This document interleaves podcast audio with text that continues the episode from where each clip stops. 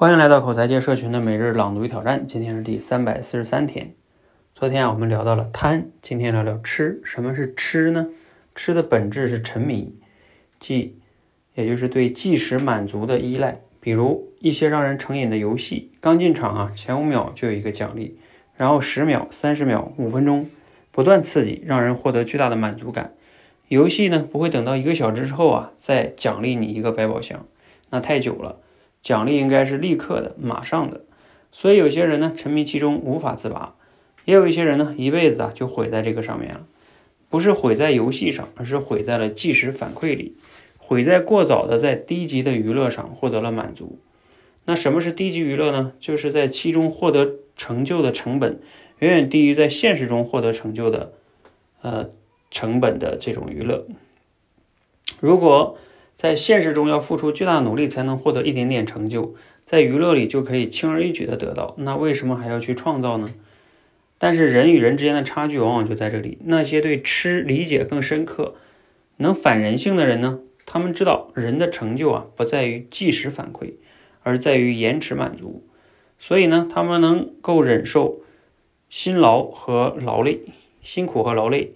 付出努力，每周工作几十上百个小时，因为不想沉迷在易得的廉价的娱乐里，因为离开那种娱乐之后啊，现实可能依然没有丝毫的改变。你是想要短暂的快感呢，还是长足的快乐呢？好，来自于刘润老师的文章啊，我相信读了今天内容呢，我们每个人呢都应该有一些共鸣吧。我们每个人或多或少都会痴痴迷于某些即时反馈里边。啊，游戏呀，啊，什么小说呀，影视剧呀，还有，嗯，包括什么短视频哈，啊，这是人性的弱点啊。他们这些机构啊，这些平台，他们也是利用我们人性的弱点。那确实是，咱们怎么样才能具有这种延迟满足的能力呢？啊，一方面呢，当然就是我们常说的这种自律呀、自制力呀，等等等等的哈。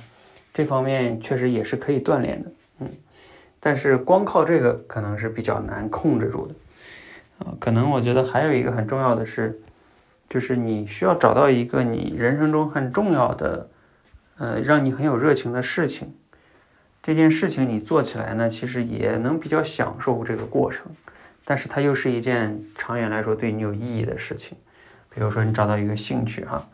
啊能找到这种有一本书不就写的心流嘛？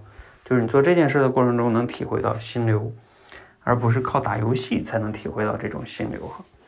所以找到一个你真正在乎的事情，然后把时间投入到这件事情上，啊，那再加上自己有一点自制力，我相信呢，慢慢的你的这种叫延迟满足能力也就增强了。如果光靠意志力哈，我觉得是不太靠谱的。